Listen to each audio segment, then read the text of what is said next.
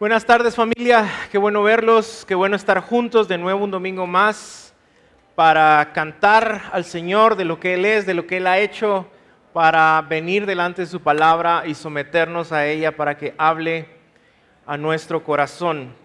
Y en las últimas eh, semanas hemos estado hablando acerca de Abraham y de cómo eh, Dios tiene una relación especial con Abraham, busca una relación especial con Abraham. Y si hemos puesto atención en las últimas dos semanas, eh, podríamos decir que Abraham realmente está caminando en victoria. Como muchos dicen, de victoria en victoria. En el capítulo 14, él va con un ejército y rescata a su sobrino y pelea con cuatro reyes del este. Regresa y luego en el capítulo 15, Dios de una manera muy especial se aparece a él como fuego y, en, un lenguaje poético y cultural le pide que e, él haga eh, que parta animales para que él pase en medio y le confirme su pacto. ¿sí? Él está hablando con Dios, él tiene una relación especial con Dios, viene de victoria en victoria. Pero luego venimos al capítulo 16 y crearíamos que para este momento en la vida de Abraham, él no tendría por qué dudar de lo que Dios está haciendo? ¿Por qué eh, temer al futuro? Porque Dios está prometiendo, le está firmando su pacto de que Él va a tener una gran descendencia como la arena del mar, como las estrellas del cielo, que Él va a tener mucha bendición, que Él va a tener la tierra. Pero como ya hemos visto, así como en nuestra propia vida, la vida de Abraham no son victoria en victoria únicamente, no es victoria en victoria únicamente. La vida de Abraham, así como la nuestra también, es una vida de altibajos. Es más una vida parecido como a, una montaña rusa, en donde podemos caernos. Muchos días podemos estar caminando en fe, en obediencia, y otros días probablemente podemos estar caminando en nuestra propia carne. Podemos caer y apartarnos de ese camino de fe. Y debemos recordar que lo importante es que nosotros podamos confiar en el Señor para poder discernir qué camino es el que estamos tomando y discernir si debemos de regresar al camino de la fe, de la obediencia. Así que hoy eh, quisiera que a través del capítulo 16 recordemos que no hay pies perfectos en el camino de la fe. Recordemos lo que Pablo mismo nos, hace recordar, que estemos firmes y que tengamos cuidado. Si creemos estar firmes, que tengamos cuidado de no caer. Eh, eso es lo que muestra el capítulo 16 y lo muestra a través de esta historia que tiene tres personas, tres pecadores, tres personas que cayeron y un Dios que interviene. Tres personas que caen, un Dios que interviene. Así que acompáñenme al verso 1 del capítulo 16. Yo voy a estar eh, leyendo de la traducción eh, de la NTV, si alguien me quiere acompañar, si no, ahí va a estar en la pantalla. Dice la primera parte del verso 1. Ahora bien, Saraí, la esposa de Abraham, Abraham, perdón, ya en un rato le van a cambiar el nombre. Abraham no había podido darle hijos Saraí ha estado en la tierra prometida ya por 10 años, según lo que leemos más adelante en el verso 3. Ella ya tenía 75 años. No se estaba haciendo más joven y su infertilidad era algo que la tenía impaciente. De hecho, era algo trágico en la cultura en la que ellos vivían, porque esa cultura celebraba a las mamás que podían traer herencia a su familia. Pero de alguna manera miraba con cierta altivez y desprecio a quienes no podían hacerlo. Y ese era el problema de Saraí. Con ese problema iniciamos el capítulo 16. Ella sabía cuál era la promesa de Dios. Ella sabía que Dios le quería dar una herencia a Abraham numerosa, ¿sí? como la arena del mar, las estrellas del cielo.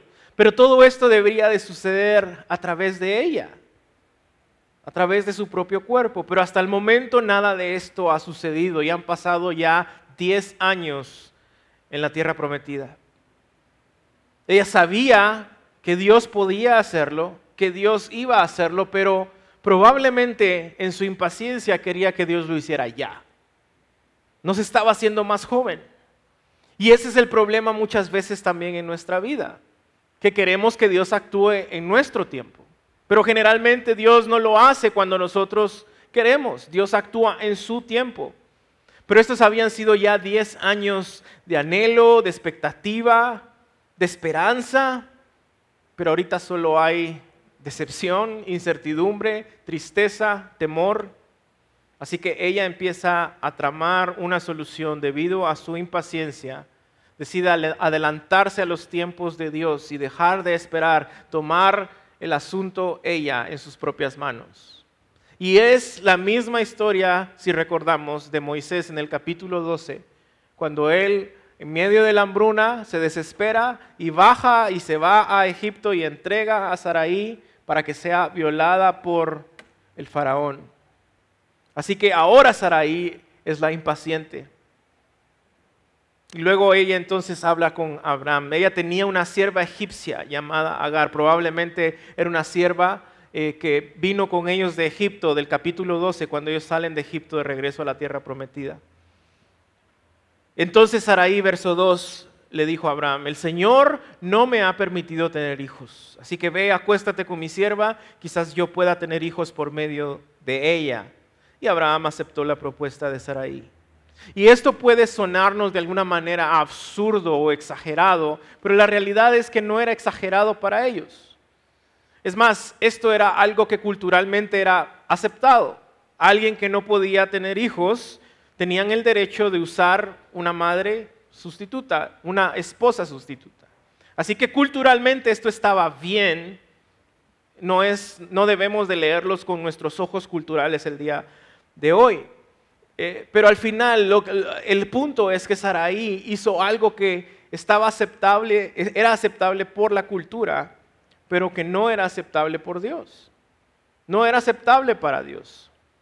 Y esto no ha cambiado mucho. Al día de hoy nosotros seguimos luchando con la misma tentación.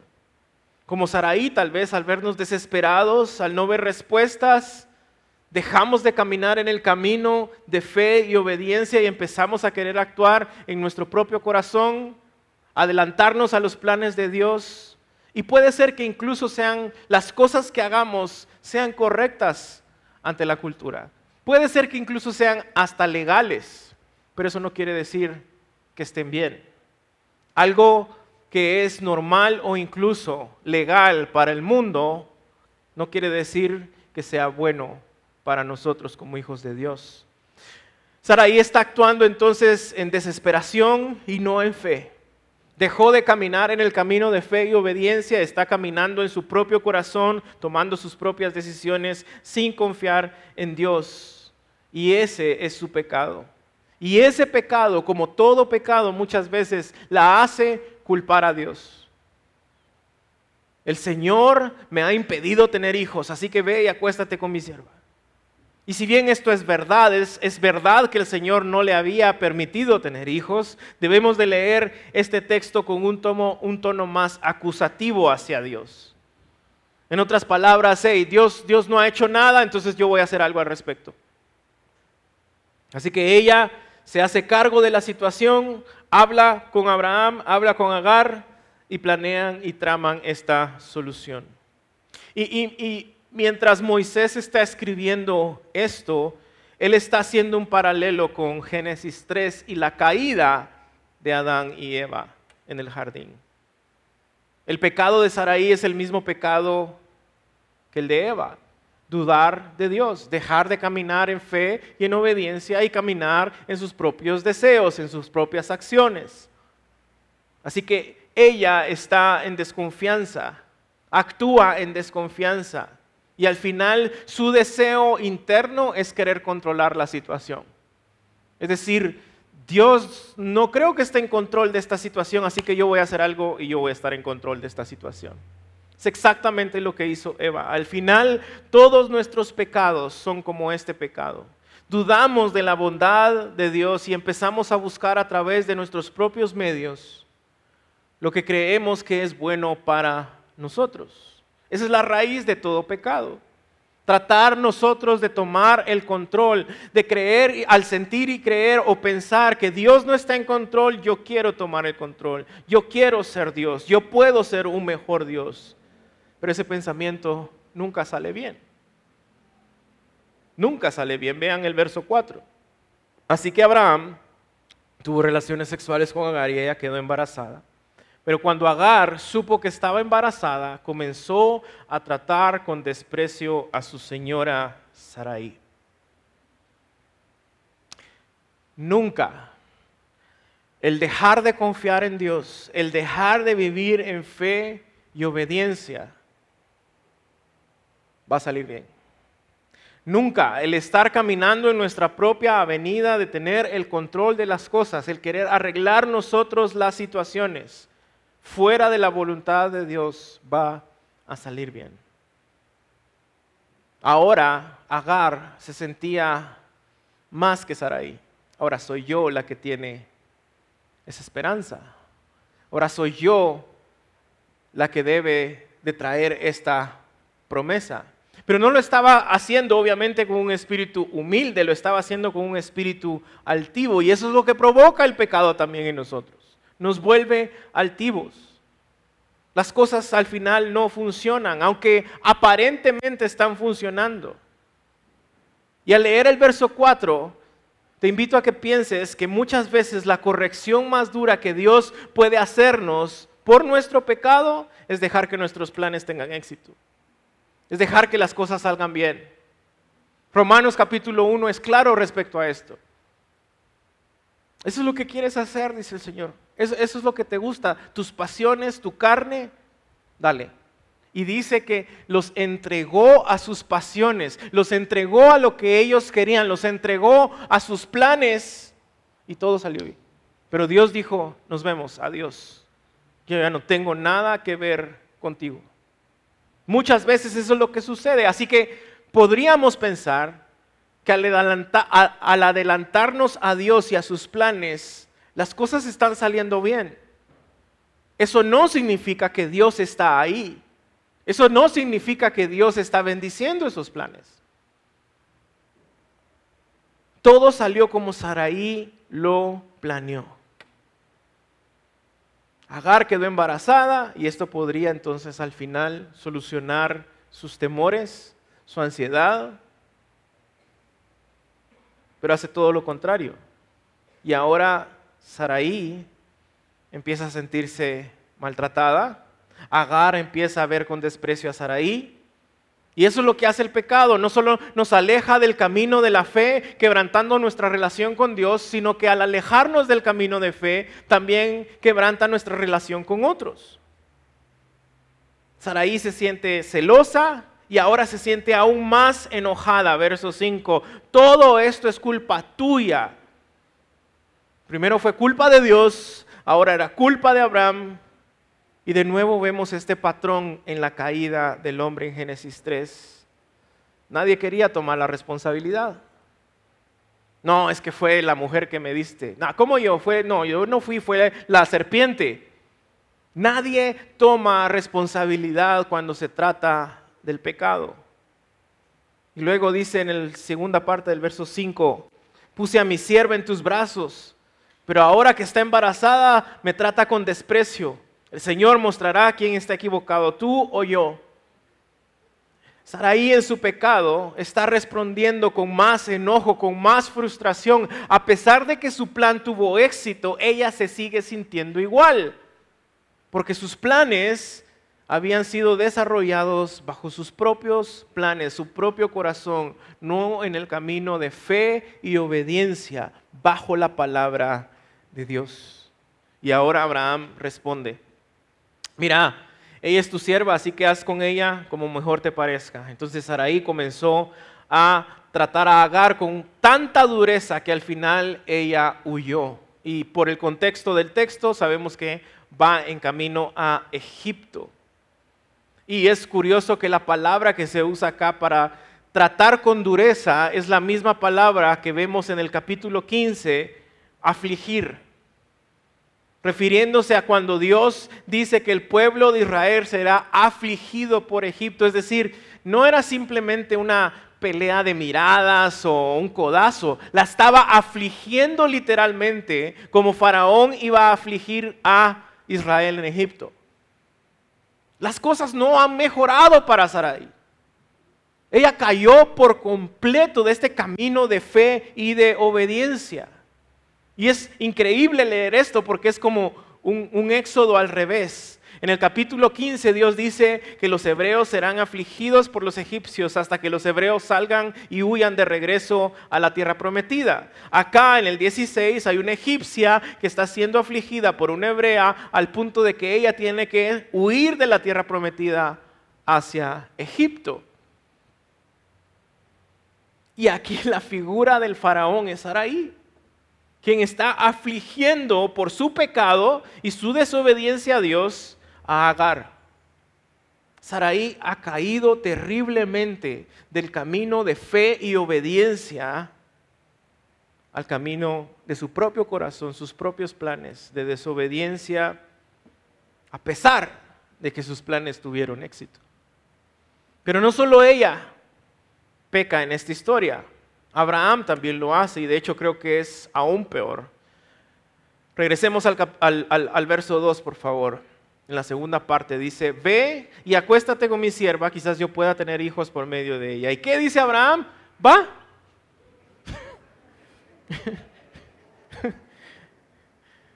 no le llevó más de una palabra. Y esto es más grave y es más, aún más ofensivo. ¿Por qué? Porque fue Abraham quien recibió la palabra de Dios. Porque fue Abraham quien había visto a Dios manifestándose para confirmar su pacto con él. Saraí no estaba ahí. Saraí no sabía. Y aún con todo esto, Abraham no cuestiona la idea de Saraí para nada. Ni siquiera le dice, bueno, eh, no sé, tal vez. No, él, ok. Este no es el mismo Abraham que vimos caminando en victoria en el capítulo 15, en el capítulo 14, perdón.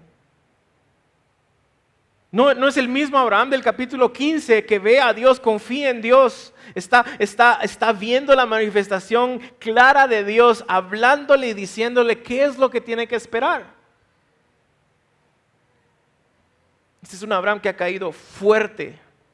Y de nuevo vemos un paralelo con Génesis 3. Él está actuando como Adán.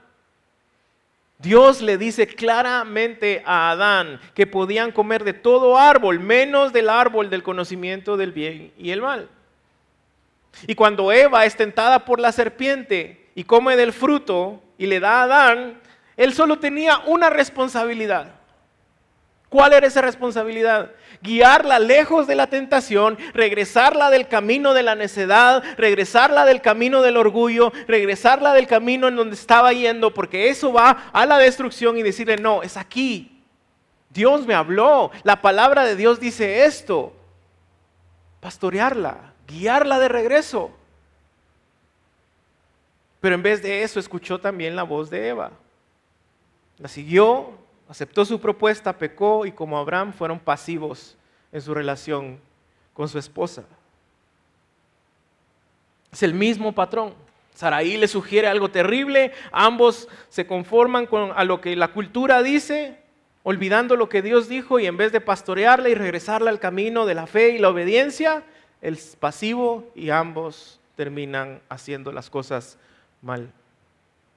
Y así como el pecado de Adán tuvo consecuencias catastróficas para todo el mundo, consecuencias que seguimos viendo hasta el día de hoy, así también el pecado de Abraham tuvo consecuencias catastróficas, las cuales seguimos viendo hasta el día de hoy para todo el mundo. ¿Y a qué me refiero con esto? Bueno, hasta el día de hoy, tanto los judíos como los cristianos podemos trazar nuestra historia, nuestra herencia, nuestra religión de regreso hasta dónde? Hasta Isaac el hijo de Abraham y Sarai. Pero igual los musulmanes pueden trazar su historia de regreso hasta dónde? Hasta Agar y Abraham. Y este conflicto lo seguimos viviendo, ha producido miles de guerras, miles de muertes. ¿Se imaginan lo que pudo haber evitado Abraham siendo un buen esposo? Ven las consecuencias de no ser un buen esposo. Él pudo haber traído paz al Medio Oriente si tan solo hubiera sido buen esposo de Saraí y de Agar, porque al final terminó siendo también esposo de Agar. Pero él fue irresponsable, no solo con Saraí, sino con Agar. ¿Y con Agar cómo? Bueno, le dijo a Saraí, bueno, es tu sierva, hace con ella lo que querrás. Vaya actitud de un esposo, ¿no? Ver a Agar como algo desechable, como mercancía. Abraham cae y cae feo. Y ni Adán y ni Abraham fueron responsables con la palabra de Dios, con lo que debían de hacer. Esposos, no seamos pasivos. La consecuencia de ser pasivos en nuestro matrimonio es grande. Nosotros vamos a dar cuentas delante de Dios de cómo estamos amando a nuestras esposas, de cómo estamos tratando a nuestras esposas, de cómo estamos pastoreando a nuestras esposas. al ver el peligro del pecado en nuestra familia, en nuestras esposas, nosotros con un corazón lleno de gracia y de la palabra de Dios decimos, no, no, no, no, no es por ahí, vamos de regreso. O simple y sencillamente decimos, va. Y nos vamos ahí también en el mismo camino de desobediencia un camino que va a la destrucción. Y ojo, esto para nada quiere decir que nosotros no escuchamos a nuestras esposas. Eso sería ser sumamente irresponsable con el texto. No. Mi esposa, ahí está mi esposa, ella es muchísimo más sabia que yo, más inteligente que yo. Te falta decir amén. Yo sería un tonto si no la escucho. Sería un necio si no la escucho, si no dejo que ella me aconseje, me pastoree, que, también me haga ver las cosas de, de mi pecado, de mis errores. Pero soy yo el responsable, soy yo quien voy a dar cuentas delante de Dios. No seamos pasivos en nuestro matrimonio. Cayó Saraí, cayó Abraham, pero también cae Agar. Y ahora pensaríamos que Agar aquí realmente está siendo la víctima y, lo es. Fue tratada injustamente y pecaminosamente, la trataron como una propiedad, ni siquiera, y esto es interesante, ni siquiera la llaman por su nombre. Se, se refieren a ella como mi sierva. Nunca la llaman por su nombre. Es olvidada, es rechazada, así que ella, imaginen esto por favor, ella embarazada empieza a caminar de regreso a Egipto. No, era, no estaba cerca, no estaba a una cuadra. En medio del desierto. ¿Por culpa de quién? De Saraí y de Abraham. Pero aún en medio de todo esto, ella no está libre de culpa. Regresemos al verso 4. Así que Abraham tuvo relaciones sexuales con Agar y ella quedó embarazada. Pero cuando Agar supo que estaba embarazada, comenzó a tratar con desprecio a su señora. Y no sé si alguno de ustedes, estoy seguro que a todos nos ha pasado, que nos hemos sentido lastimados por alguien, ofendidos por alguien, y ¿qué es lo primero que pensamos? No es pagarles bien por mal, no es bendecirlos, es ver cómo me la pagan. Y, no estoy hablando de ir y pegarles en la cara, no estoy hablando de ir y quebrarles el vidrio de su carro, espero. Estoy hablando de esas actitudes que están en nuestro corazón, muy escondidas. Un comentario sarcástico, inventar una mentira para que se vuelva un chisme, simplemente indiferencia, una, una actitud pasivo-agresiva, darles la ley del hielo, en donde queremos que ellos realmente se den cuenta que nosotros los estamos ignorando. No estoy hablando de cosas serias, pero esto es igual de serio. Agar, comenzó a tratar a Sarai con desprecio. Ella pecó también. Y esto es importante porque el que hayan pecado en tu contra no es justificación para que tú peques en su contra. El que hayan pecado en tu contra no te justifica a pecar de regreso en contra de ellos. Pero eso es lo que queremos, eso es lo que buscamos, con acciones muy pasivo-agresivas, pero intencionales. Y por favor, por favor, no tomen esto como un mensaje para que sigas aguantando injusticias y abusos. No estoy hablando de eso. Y si estás pasando por eso, por favor, busca un diácono, busca uno de los pastores, queremos ayudarte, pero no se trata de eso. De lo que se trata es que por mínimo que sea tu pecado, es pecado, como el de Agar. Y también Dios te va a pedir cuentas por eso. Y al final vemos entonces cómo los tres personajes de esta historia han caído en pecado. Son pecadores como nosotros, necesitados de un Salvador. Y como hemos visto hasta este momento en toda la narrativa de Génesis, también en esta historia interviene Dios con gracia y con misericordia. Interviene en la historia de cada uno de estos personajes. La intervención del ángel del Señor, iniciando en el verso 7. Esta es la primera mención que se hace en toda la Biblia del ángel del Señor. Pero va a aparecer a lo largo de todo el Antiguo Testamento. Algunos, y no tenemos tiempo para entrar en esto, pero algunos creen que literalmente es un ángel. Ángel en hebreo significa mensajero, ¿verdad? Eh, otros creen que es eh, una cristofanía, ¿verdad? Es Jesús antes de encarnarse. Pero por el contexto, yo creo que es Dios mismo, es Yahvé en una manifestación física y visible, es una teofanía, no es una cristofanía. Ahora, no está obviamente en toda su gloria y majestad, porque entonces mataría a todos. Nadie ha visto a Dios de esa manera. Pero es Dios mismo, el creador del universo, el que dio el pacto a Abraham, el que se acerca a esta sirvienta de Egipto. No se acercó a Abraham. Con él tenía el pacto.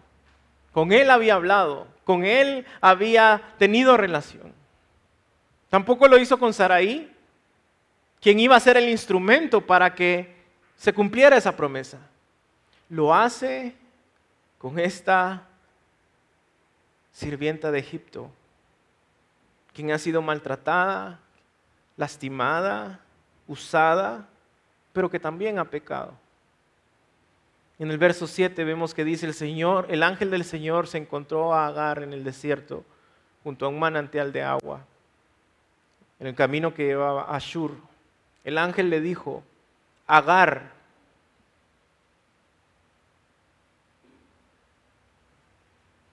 la conocía por nombre. Abraham y Saraí nunca la trataron por su nombre. Para ellos era una sirvienta, mi sirvienta de Egipto. Pero Dios la trata por su nombre y sabe quién es, la conoce. Agar, sierva de Saraí. Y le pregunta, ¿de dónde vienes? ¿A dónde vas? Como si Dios no supiera. Esto es hermoso. Porque de nuevo vemos el paralelo en Génesis, en donde después que el hombre decide pecar, Dios también interviene en la historia. Adán, ¿dónde estás? Adán, ¿qué has hecho? Dios sabía que había pasado, pero era una oportunidad para que Adán reconociera su pecado. Y no lo hizo. Estoy huyendo de mi señora, Saraí, contestó ella. Esto se lee como si Agar estuviera culpando a Saraí, es decir, estoy huyendo porque ella pecó en mi contra. Y vean cómo Dios le responde en el verso 9. El ángel del Señor le dijo, regresa a tu señora y sométete a su autoridad. Vas de camino a Egipto. Ese no es el camino. Regresa al camino de la fe, la obediencia, el sometimiento. Aunque, aunque te toque sufrir, pero ese es el camino correcto. Después añadió, yo te daré más descendientes de los que puedas contar. ¿Suena familiar esa promesa? Es la misma promesa que le hizo Abraham en Génesis 12 y 15. Y luego le habla más específicamente aún, verso 11. Ahora estás embarazada y darás a luz un hijo y lo llamarás Ismael, que significa Dios oye, porque el Señor ha oído tu clamor de angustia.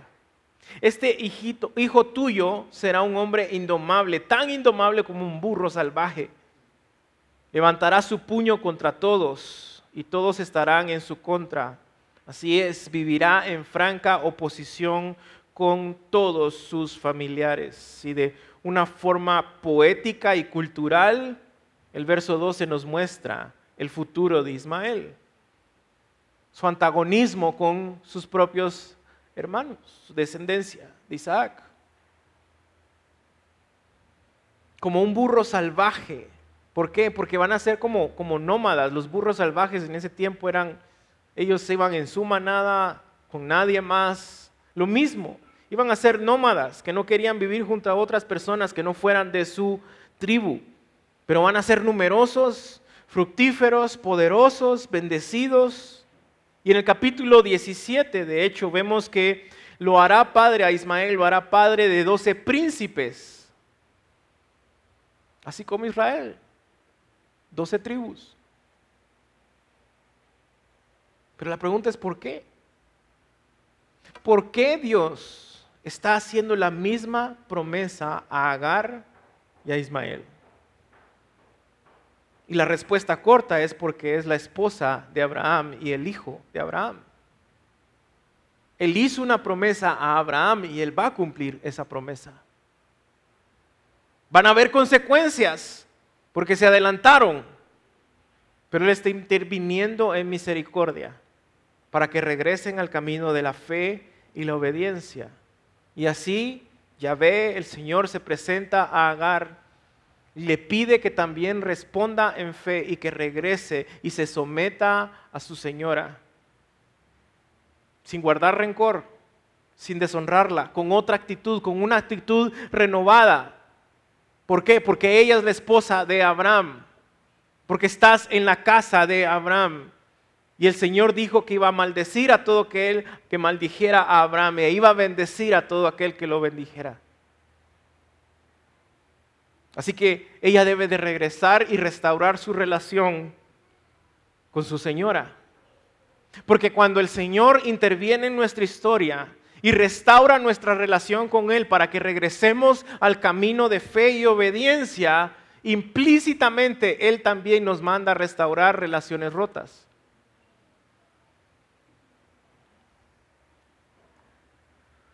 Ella tenía que regresar, someterse a ella en contentamiento. ¿Por qué? Porque ella es la esposa de Abraham. Dios sigue sosteniendo su promesa. Continúa en el verso 13. A partir de entonces, Agar utilizó otro nombre para referirse al Señor, a quien le había hablado. Ella dijo, tú eres el Dios que me ve. Y por eso es que creo que esta es una teofanía. Está, tú eres el Dios que me ve. Y también dijo, ¿de verdad he visto a aquel que me ve? Así que ese pozo fue llamado Beer Lahai Roy, que significa pozo del viviente que me ve. Y aún se encuentra entre Cádiz y Bered. Y los nombres siempre son importantes en la Biblia, especialmente en Génesis. ¿Se recuerdan qué es lo que significa Ismael? Dios escucha. Y ahora Agar, y esta es la única instancia en toda la escritura que una mujer le da un nombre a Dios, que alguien le da un nombre a Dios, el Dios que me ve. No solo la había escuchado, también la había visto. Había visto su caminar, había visto su sufrimiento, había visto las injusticias con que la habían tratado. Y por eso el lugar fue llamado Pozo del Viviente que me ve. Y esta, amada iglesia, este es el punto del mensaje el día de hoy. Dios escucha y Dios ve.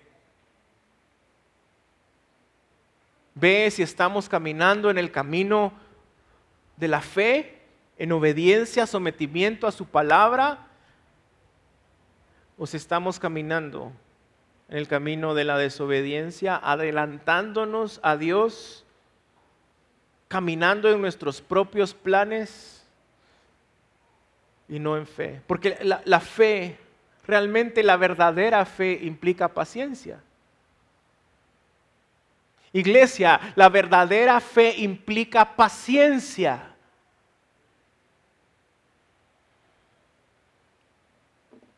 Dios en amor, con gracia y misericordia interviene en su historia porque iba camino a Egipto creyendo que ella tenía la razón porque la habían tratado mal. Y Dios le dice, no, ese no es el camino, regresa. Te estás alejando de la verdadera bendición.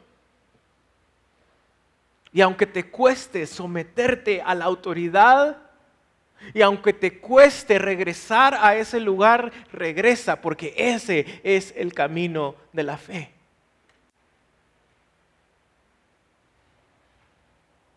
Y ella regresa y le cuenta a Abraham todo lo que había pasado. Entonces, verso 15, Agar le dio un hijo a Abraham, lo llamó Ismael. Abraham tenía 86 años cuando nació Ismael. Y yo no creo realmente que Abraham y Sarai la estaban esperando. Estoy seguro que la vieron de regreso, sucia, sudada, con sus vestiduras rasgadas tal vez, pero embarazada y en sus últimos meses de embarazo. Y, le preguntan a Agar, ¿qué, ¿qué pasó? Y la respuesta de Agar fue, el Señor me escuchó y el Señor me vio. El Señor me bendijo y por eso regresé. Y no importa cuánto yo tenga que esperar, no importa cuánto yo tenga que sufrir, yo sé, yo sé que Dios me va a bendecir porque Él lo prometió. Así que voy a esperar en su promesa, no voy a tomar este asunto en mis propias manos, voy a esperar. Esa era la misma actitud que Dios esperaba de Saraí y de Abraham, pero la está obteniendo de una sirvienta egipcia.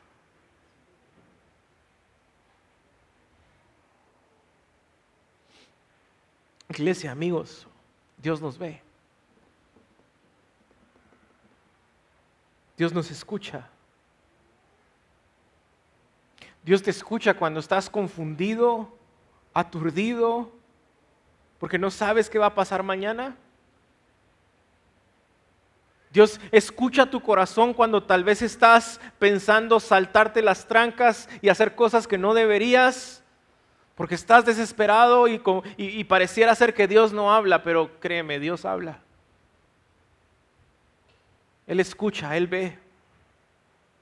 Y a pesar de que estás camino a Egipto, a pesar de que estás revolcándote en tu pecado, a pesar de que has caído del camino de la fe y la obediencia, Dios es fiel y está interviniendo en tu historia para decirte, ese no es el camino. Regresa. Quiero bendecirte, pero hazlo en sometimiento a mi palabra, en fe, esperando en mí, descansando en mi verdad bajo mis normas, no las normas de la cultura. Siendo activo en tu liderazgo, no pasivo en tu liderazgo. Honrando a quienes están en autoridad, no deshonrando a quienes están en autoridad. Teniendo relaciones sanas con todos los que te rodean, no teniendo conflictos con todos los que te rodean. Él ve, Él escucha, Él interviene para decirte hoy, regresa, por favor, regresa al camino de la fe. Ponte de pie.